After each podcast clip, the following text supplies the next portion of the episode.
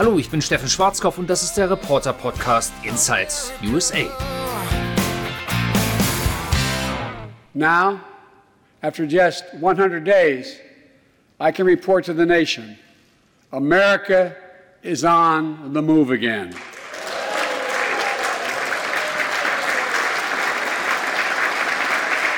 Das war Joe Biden, den wir in dieser Woche erlebt haben bei seiner State of the Union im Kongress, die eigentlich nicht State of the Union hieß, weil es ja sein erstes Amtsjahr ist, aber es war sozusagen Ansprache an die Nation, Ansprache natürlich an den Kongress, an die Republikaner und an die Demokraten. Und ich kann mich erinnern, vor einem Jahr beispielsweise, als Donald Trump dann noch seine State of the Union hielt, da habe ich damals auch live geschaltet in der Nacht, die ganze Nacht durch. Am nächsten Morgen hat meine Kollegin Nancy Lanzendörfer hier in Washington übernommen, hat das Ganze ausgewertet. Dieses Jahr auch geschaltet, Mitternacht meiner Zeit. Da war ich noch die Top News äh, ganz oben in der Sendung. Dann eine Stunde später war ich nur noch Nummer 3 und noch eine Stunde später, da war ich nur noch Nummer 4. Also, das Interesse, das war so lala, würde ich sagen. Und auch hier in den USA war das Interesse an dem, was Joe Biden da so gesagt hat, auch durchschnittlich. Darüber möchte ich sprechen mit meinem Kollegen Daniel Sturm von der Welt, der Joe Biden natürlich hier begleitet hat, der Donald Trump begleitet hat. Und mit dem möchte ich darüber sprechen, wie sind denn diese ersten 100 Tage gelaufen? Daniel, haben wir denn einen Langweiler als Präsidenten? Ja, Steffen, das würde ich nicht sagen, denn die Rede war, fand ich, äh, ziemlich energisch. Äh, Trump hatte ja Joe Biden mal den Spitznamen Sleepy Joe verpasst. Und äh, den Auftritt äh, fand ich nun alles andere als sleepy. Und auch das, was jetzt Biden plant, und darum ging es ja in der Rede, das ist auch alles andere als sleepy. Sleepy waren einige Abgeordnete, die da waren, die dann natürlich äh, eingefangen wurden mit äh, Kamera ähm, Perspektiven, äh, die dann in der Tat ein bisschen geschlummert haben. Ehrlich gesagt habe ich das nicht richtig verstanden, weil ich fand die Rede schon spannend.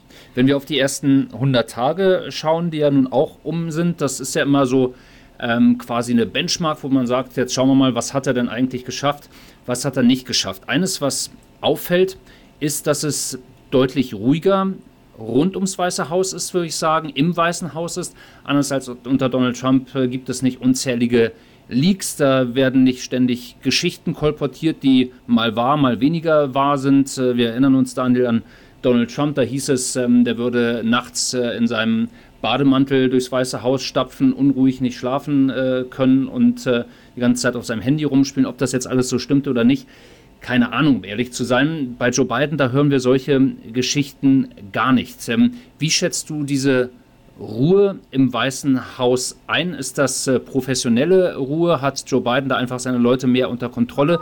Wieso ist das so viel ruhiger für ihn offenbar und auch für uns Journalisten? Naja, Joe Biden ist ja das, was Trump immer verächtlich einen Politiker genannt hat. Äh, das würde Biden wohl nie abstreiten. Ähm, der ist seit einem halben Jahrhundert, länger als wir beide alt sind, äh, im Kongress gewesen, äh, gewählt dort rein Ende 1972. Und Trump hat sich ja auch nie als Politiker verstanden. Und so war dann eben auch seine Politik. Es wurden ständig ähm, Minister gefeuert und berufen. Wir haben jetzt nach 100 Tagen noch keinen Minister rausschmiss gehabt. Äh, das wurde bei Trump ja auch gerne am späten Freitagabend dann getan. Sowas haben wir alles gar nicht. Wir haben einen Stabschef, äh, der, glaube ich, sehr professionell ist. Und ähm, Biden hat eben um sich herum versammelt, ja, ich möchte mal sagen, so Technokraten der Macht, die das eben, die dieses Regierungsgeschäft ähm, geschmiert zum Laufen bringen. Und das ist ein großer Unterschied.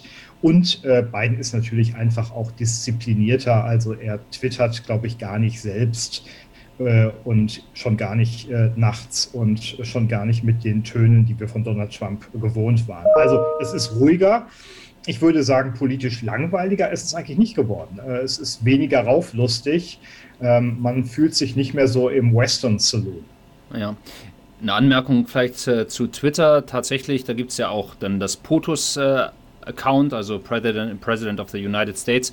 Das sind im Schnitt so sechs Tweets äh, pro Tag, habe ich mal nachgeschaut. Insgesamt 600. Donald Trump hatte zu dem Zeitpunkt das Dreifache davon. Und wie du gerade gesagt hast, äh, das, was da kommt, das sind dann Verlautbarungen. Äh, das ist aber nicht Krawall und vor allem es wird keine Politik per Twitter gemacht, wo mal eben ähm, die NATO angezählt wird, wo Deutschland angezählt wird, äh, wo ähm, Politiker der Opposition angezählt äh, werden oder diffamiert oder beleidigt werden. All das passiert hier definitiv nicht. Wenn wir jetzt mal Noten ähm, vergeben, auch wieder für diese 100 Tage, du hast gerade gesagt, äh, es war eigentlich durchaus eine aufregende Zeit und es ist relativ viel passiert. Dazu kommen wir gleich, was denn tatsächlich passiert ist, was ähm, Joe Biden denn schon erreicht hat.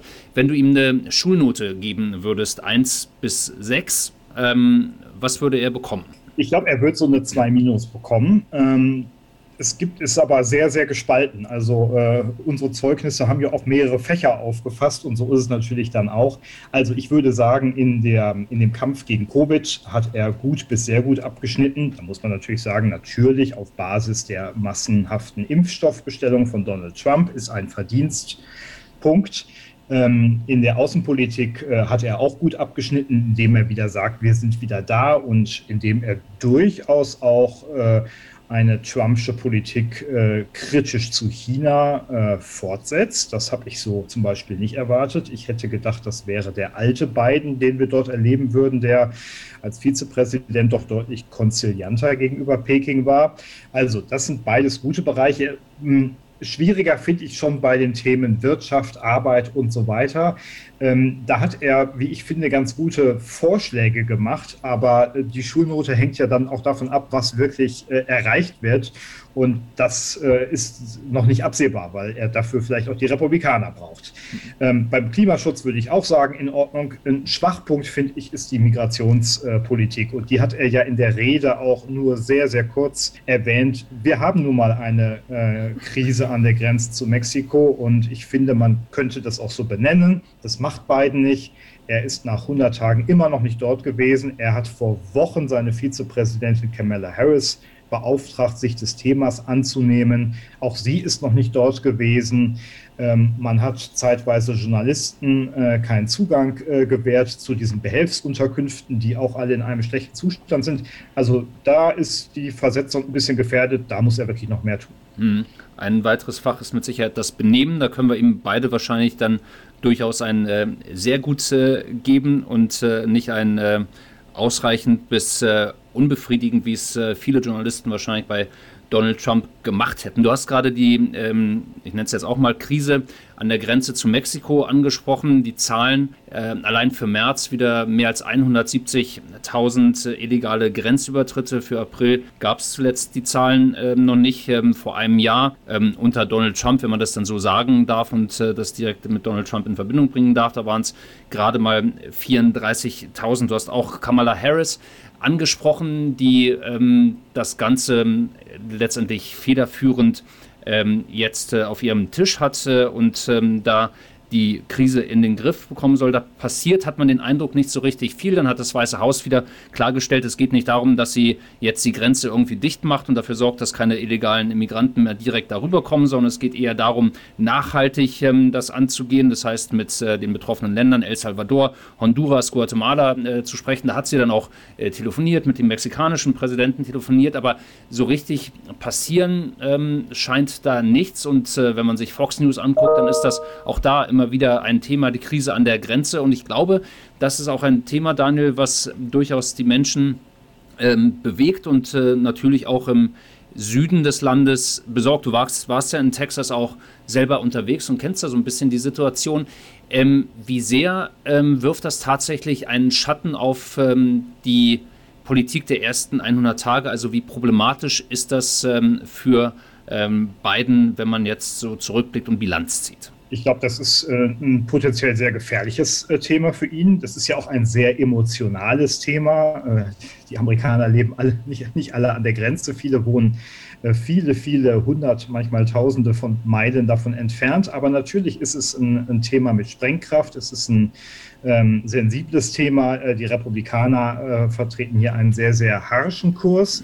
Es gibt aber auf der linken Seite auch Kritik an äh, Biden. Ich war am Mittwoch äh, vor dem Weißen Haus, da war eine Demo ähm, von ja, vorwiegend jungen Leuten, die gesagt haben, ähm, Biden muss endlich mehr handeln, er muss äh, schneller äh, eine Möglichkeit geben, illegal die Staatsbürgerschaft äh, zu verleihen und äh, Flüchtlinge sind willkommen. Also diese Töne gibt es ja auch. Er ist also unter Druck von, von links und von rechts. Das macht es sehr, sehr schwierig und genau deswegen finde ich es eigentlich eher schwach, dass also Kamala Harris da bisher wenig gemacht hat. Er hat es ihr ja jetzt gegeben, dieses Thema. Das ist jetzt sozusagen Chefinnen-Sache. Und jetzt hat sie neulich kurz äh, angekündigt, ähm, es werde also bald ein virtuelles Treffen mit dem Präsidenten von Mexiko geben. Der ist ja so ein bisschen äh, die Schlüsselfigur in der Sache auch. Äh, das findet aber erst am 7. Mai statt. Also da frage ich mich so ein bisschen, warum da kein Tempo reinkommt, wo Biden ja in anderen Bereichen sehr wohl Tempo macht. Und wir müssen natürlich sehen, die ersten 100 Tage sind vorbei und bis zu den Zwischenwahlen äh, Ende, 19, äh, 2022 sind es eben dann auch nur noch 600 Tage. Äh, und dann besteht ja die Gefahr, dass Biden und die Demokraten ihre Mehrheiten, die sie jetzt noch haben, hauchdünn, aber sie haben sie, ihre Mehrheiten im Kongress verlieren werden. Das Interessante in diesem Zusammenhang, Daniel, ist ja, dass es hier auch diesen Zensus äh, gab, wo ähm, quasi die Einwohner Amerikas äh, gezählt wurden, nach Bundesstaaten neu ausgezählt äh, wurden. Und auch das hat ja Auswirkungen auf die Zwischenwahlen, die du gerade erwähnt hast, ähm, weil manche Bundesstaaten wie Kalifornien zum Beispiel extrem demokratisch, die werden Abgeordneten verlieren. Äh, Texas wird äh, einen Abgeordneten äh, dazu gewinnen, andere republikanische Bundesstaaten auch. Das ähm, bedeutet eben, dass ähm, die Republikaner da, glaube ich, gute Chancen haben, vielleicht das Repräsentantenhaus, vielleicht auch den Senat zurückzugewinnen. Und dann hat man sehr schnell die Situation, die du angesprochen hast, äh, eine lame duck im Weißen Haus, ähm, ein Herrscher ohne Herrscher sozusagen. Deswegen muss er Tempo machen. Tempo machen äh, ist bei ihm auch so ein bisschen Geld ausgeben. Wir haben das Covid-Hilfspaket gehabt, 1,9 ähm, Billionen Dollar ähm, hat das umfasst. Zwei weitere Pakete sind äh, in der Mache, Infrastruktur und Jobs. Dann gibt es da noch ein Familienpaket äh, sozusagen. Da sind nochmal 4 Billionen Dollar, die da ausgegeben werden. Kann ähm, Joe Biden das eigentlich refinanzieren? Auch das ist ja so ein Vorwurf von den Konservativen. Ähm, der schmeißt das Geld mit vollen Händen zum Fenster raus. Wo sollen wir das herkriegen? Wie sollen wir das refinanzieren? Wer soll denn das alles bezahlen? Hast du den Eindruck, ähm, dass da viele schöne Vorschläge aus dem Weißen Haus äh, kommen, dass da Geld mit der Gießkanne ausgekippt wird? Aber ähm, hat Joe Biden, hat der US-Präsident auch jetzt nach 100 Tagen einen klaren Plan, wer denn dafür aufkommt und wie das Ganze finanziert werden soll? Nur sehr bedingt. Äh, aber das ist im Moment noch kein großes Problem, weil die Zinsen so weit im Keller sind, wie sie im Keller sind. Äh, das ist ja auch in, Deutschland und in Europa der Fall, eben hier in Amerika auch. Hinzu kommt, dass man in Amerika immer schon viel, viel lieber Geld ausgegeben und auch gedruckt hat als etwa in Deutschland. Äh, die berühmte schwäbische Hausfrau aus Deutschland, die ist in Amerika unbekannt oder sagen wir unbeliebt, weil äh, wir äh, bekommen doch eher Kritik für unsere rest, eher, eher restriktive Ausgabenpolitik in Deutschland und Europa. Ähm, also das ist schon eine andere äh, Kultur. Und jetzt muss man auch sagen, ähm, unter Donald Trump äh, sind die Staatsschulden auch massiv gestiegen. Jetzt kann man sagen, Covid, ja, Covid, aber sie sind auch schon vor Covid massiv gestiegen. Er hat ja die Steuern massiv gesenkt und äh, das hat also auch schon allein zwei Billionen Dollar ähm, weiterer Staatsschulden mit sich gebracht. Ähm, dabei muss man sagen, Donald Trump hatte im Wahlkampf versprochen, die Staatsschulden innerhalb von zwei Amtsperioden komplett zurückzuzahlen. Das wird es nicht. Das wird äh, Joe Biden auch nicht behaupten. Ich glaube, er will jetzt wirklich äh, sich als, als Reformer inszenieren. Man kann auch sagen, als linker Reformer. Ich finde in diesen beiden Paketen, die du angesprochen hast, also die jetzt noch zur Debatte stehen, einmal Infrastruktur und einmal Familien, sind viele Dinge drin, die sehr, sehr sinnvoll sind. Wer nur mal im Urlaub in Amerika war und auf den Straßen gefahren ist oder die Eisenbahn benutzt hat, äh, weiß, was hier zu tun ist. Ich fahre mit meinem guten Rad Made in Hamburg sehr ungern auf den Straßen in Washington, weil ich immer das, äh, die Angst habe, jetzt in das nächste Loch zu geraten. Und ich werde nicht mehr lästern über Brandenburger Landstraßen. Die sind nämlich viel, viel besser als die Straßen in der Hauptstadt des reichsten Landes der Welt. Strich drunter, da muss viel geschehen und ich glaube, gewisse Dinge, also äh, bezahlten Urlaub und sowas, was für uns ja alles selbstverständlich ist, ähm, in äh, Europa, das zumindest ansatzweise in Amerika auch ein bisschen auszubauen, halte ich auch für sinnvoll. Da ticke ich europäisch und ich freue mich, dass Joe Biden da auch offenbar etwas europäisch tickt. Ich finde deine Vergleiche wunderbar, Daniel, äh, die schwäbische Hausfrau und äh, Brandenburg und die USA. Ähm, äh, quasi alles auf ähm, Augenhöhe. Lass uns mal ähm, nochmal über, weil du auch gerade Wahlversprechen angesprochen äh, hast. Äh, logischerweise hat auch ein Joe Biden sehr viele Wahlversprechen gemacht und hat ja eigentlich wenn man sich die Zahlen anschaut, auch losgelegt wie die Feuerwehr. 40 sogenannte Executive Orders hat es schon gegeben, also diese Präsidialerlasse. Und eine ganze Reihe hat er ja dann tatsächlich auch eingehalten. Also die, den Mauerbau zu Mexiko, der gestoppt wurde, dieses Einreiseverbot ähm, für Personen aus muslimischen Ländern, ähm, das wurde gestoppt. Er ist dem Pariser Klimaschutzabkommen wieder beigetreten, der Weltgesundheitsorganisation wieder beigetreten. Ähm, da hat er letztendlich auch Wort gehalten. Ähm, eine Sache, und darauf ähm, hat man, hat jetzt nicht nur die schwäbische Hausfrau äh, gesetzt und äh, nicht nur das äh, Bundesland äh, Brandenburg äh, gesetzt, war eben auch die internationale Kooperation. Also dass dieses, ähm, ihm, äh, dieses America First von Donald Trump endlich vorbei ist und endlich wieder zusammengearbeitet wird, transatlantisch zusammengearbeitet wird, mit den Alliierten zusammengearbeitet wird. Ähm, jetzt haben wir auch in der Rede vor dem Kongress von Joe Biden wieder und wieder dieses Buy American gehört. Äh, und wenn man so will, dann ist das äh, ja anders formuliert, aber doch ein bisschen America First. Klar, er ist der US-Präsident. Ähm, nichtsdestotrotz hast du den Eindruck, ähm, dass quasi dieses Gegeneinander äh, aus der Trumpschen Präsidentschaft jetzt endgültig vorbei ist und Joe Biden da extrem die Hand ausstreckt und natürlich auch in Richtung Berlin die Hand ausstreckt ähm, streckt. Wenn man die Umfragen anschaut in Deutschland, dann gibt es natürlich viel höhere Zustimmungswerte für Joe Biden als äh, für Donald Trump. Und das Image der USA ist äh, um über 20 Prozent äh, nach oben äh, gegangen aus deutscher Sicht. Hast du aber den Eindruck, äh, dass er wirklich so ein internationaler Präsident ist oder ist er dann vielleicht doch irgendwo ein äh, verkappter Donald Trump, ein America First Präsident? Also dieses Buy American, das ist wirklich eine Anleihe von Donald Trump, würde ich schon sagen. Und auch gestern diese Rede, wo dann in einem Satz viermal amerikanisch äh, vorkam. Also wir wollen amerikanische Produkte, damit die amerikanischen Arbeitsplätze und so weiter äh, gehalten werden. Das hat natürlich schon ein bisschen was mit Trump zu tun und auch mit der Situation. Und natürlich muss er diese Jobs, die verloren gegangen sind, ähm, nach Amerika zurückholen. Und da haben sich ja nun auch diverse US-Administrationen äh, dran versündigt, dass einfach viele Jobs sehr einfach abgewandert sind, etwa nach China. Äh, ich meine, das hat doch Bill Clinton und die Bushes und ein bisschen auch noch Obama doch alles zugelassen. Und da steuert er nun gegen, da muss er gegensteuern. Das ist auch nicht nur eine Erwartung der republikanischen Parteibasis, sondern auch vieler äh, Demokraten. Äh, und gerade in den berühmten Swing States, die man braucht, wenn man eine Wahl gewinnen will. Also ich glaube, da muss er liefern. Ich glaube, er ist im Moment noch nicht der internationale Präsident, einfach noch bedingt durch Covid. Er hat ja äh, noch keinen einzigen äh, äh Staatsbesuch gemacht, auch noch keine einzige Auslandsreise allgemein. Äh, die erste Auslandsreise, die er machen wird, wird ihn ähm, nach Großbritannien führen und dann nach Brüssel. Das wird Mitte Juni sein. Das ist ganz multilateral. Da ist einmal G7-Treffen, da ist NATO-Gipfel, dann wird es ein EU-USA-Gipfel geben. Also multilateraler geht es ja eigentlich gar nicht.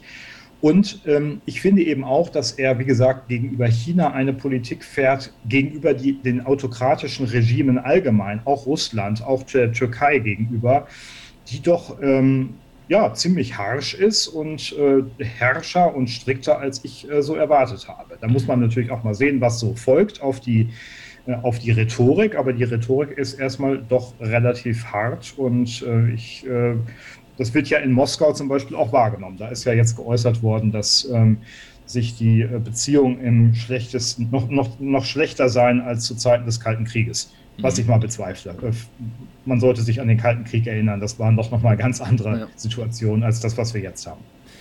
Ich möchte noch einmal mit dir ähm, über Donald Trump vielleicht ganz kurz sprechen, nochmal einen ähm, Ausflug in die Vergangenheit äh, machen. Wir haben hier mal im Archiv gekramt und haben äh, unseren Beitrag, unseren Fernsehbeitrag rausgesucht ähm, zu Donald Trump 100 Tage. Ähm, wie war da die erste Bilanz? Äh, das können wir uns äh, mal kurz anhören, ein bisschen zusammengestutzt, dieser Beitrag. Ähm, vier Jahre ist der genau genommen äh, und ziemlich genau alt. Und ähm, das ist das, was ich damals gesagt habe. Es war ein Sinnbild für Donald Trumps erste 100 Tage. Orientierungsprobleme beim Besuch des argentinischen Präsidenten in Washington. Es dauert, bis jeder seinen Platz gefunden hat. Seit der Inauguration ist es ähnlich. Donald Trump weiß zwar, wo er hin will, seine Ziele erreicht er aber nur selten. Der Einreisestopp für Personen aus muslimischen Ländern gescheitert. Reform der Krankenversicherung gefloppt. Die Anschubfinanzierung für die Mauer zu Mexiko verschoben. Die Opposition voller Spott. Seine Infrastrukturprojekte, das war alles nur Gerede. Note 6 von uns. Und was er in Sachen Gesundheitssystem tut, 6 minus. F minus. Das war damals nach 100 Tagen. Inzwischen ähm, ähm, sind es dann vier Jahre geworden mit äh, Donald Trump. Rückblickend, äh, und jetzt ähm, fassen wir uns mal an die eigene Journalistennase. Daniel, würdest du sagen, ähm, der Joe Biden wird von uns allen deutschen Journalisten, internationalen Journalisten, vor allem den amerikanischen Journalisten, viel mehr mit Samthandschuhen angefasst als Donald Trump damals. Ähm, also, oder mit anderen Worten, haben wir Donald Trump mitunter unfair behandelt? Also, ich glaube, der ein oder andere Journalist hat ihn unfair behandelt. Äh, Im Gegenzug er aber auch, äh, den ein oder anderen Journalisten äh, und vielleicht noch ein bisschen mehr. Ich meine, er hat die Medien als Enemy of the People dargestellt, als Feinde des Volkes. Das ist, äh, das ist ja ein stalinistischer äh, Begriff. Äh, sehr, sehr gefährlich, dass er den einfach so benutzt hat. Eigentlich eine Schande. Ähm, insofern fand ich, war die kritische Trump-Berichterstattung richtig. Er hat allerlei Anlässe geboten, äh, das zu tun. Äh, man denke nur an diese peinlichen Attacken äh, die Spitznamen und, und, und. Also mal ganz abseits von der Policy einfach schlechtes Benehmen. Äh, einem drei- oder sechsjährigen sagt man auch, wenn er sich schlecht benommen hat, was und tut vielleicht noch ein bisschen mehr, weiß ich nicht. Ähm, aber ähm, das fand ich schon richtig. Ähm, man muss aber auch konzidieren, dass Trump bei, der, bei dem einen oder anderen Punkt äh, doch ein richtiges Bauchgefühl hatte und zum Teil auch eine richtige Politik eingeleitet hat. Ich würde sagen, den Umgang mit China würde ich da an erster, an erster Stelle nehmen. Und ich finde, da muss Deutschland und Europa muss auch noch kritischer werden. Stichwort Uiguren. Ähm, das finde ich zum Beispiel sehr gut, dass äh, die Trump-Administration da jetzt auch von einem Genozid spricht. Das hat ja Trumps Außenminister getan, wohlgemerkt am vorletzten Tag seiner Amtszeit, sehr, sehr spät, aber immerhin. Das macht jetzt die beiden Administrationen auch. Also ähm, Strich drunter, ich glaube, wir haben Trump nicht zu kritisch betrachtet, äh, aber man sollte jetzt auch so souverän sein und sagen, der Umgang mit China, die massenhafte Bestellung von Impfstoffen, das waren einfach kluge Schachzüge. Ja.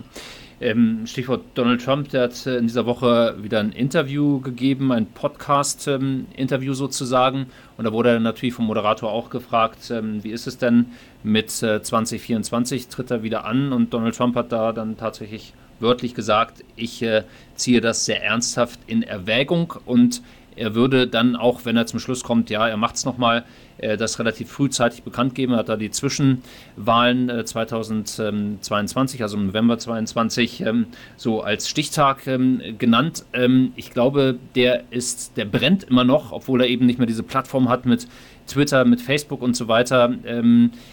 Der ist immer noch nicht raus aus dem Rennen. Joe Biden hat man immer so ein bisschen als Übergangspräsident äh, nur gesehen.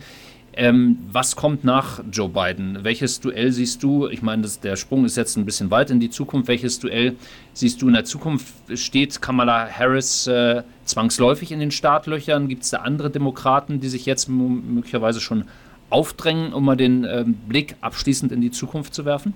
Also erstmal sind ja ganz viele Menschen haben ja mal wieder falsch gelegen. Äh, die haben gesagt, also Joe Biden wird nach wenigen Wochen ähm, die Präsidentschaft an Kamala Harris weitergeben. Also nach wenigen Wochen. Wir haben ja jetzt äh, ähm, dann doch schon 14 Wochen hinter uns. Das hat er bisher nicht getan. Ich glaube auch nicht, dass er das in den nächsten 14 Wochen tun wird oder in den nächsten 14 Monaten oder überhaupt während dieser Amtszeit, es sei denn, er erkrankt äh, stark. Aber ich glaube nicht, dass dieser Staffelstab so äh, erfolgt äh, in dieser Legislaturperiode. Ich habe auch nicht den Eindruck, dass ähm, Kamala Harris automatisch folgen wird. Ich finde ihr Profil bisher noch nicht besonders überzeugend. Was die Kandidatur bei den äh, Republikanern angeht, halte ich Trump für möglich, wie bei Trump immer alles möglich ist. Ähm, aber genauso kann es sein, dass das nicht dazu kommen wird. Viel wird wahrscheinlich davon abhängen, wie diese Zwischenwahlen Ende 22 ausgehen werden. Man darf ja eins nicht vergessen. Die Republikaner haben die, äh, das Repräsentantenhaus unter Trump nach zwei Jahren Trump verloren. Sie haben das Weiße Haus nach vier Jahren Trump verloren. Sie haben den Senat nach vier Jahren verloren. Das kommt mir manchmal so ein bisschen in der Diskussion zu kurz. Es ist ja nicht so, als hätte Trump jetzt nur knapp verloren. Er hat auch die Präsidentschaftswahl ziemlich eindeutig verloren und eben beide Kammern.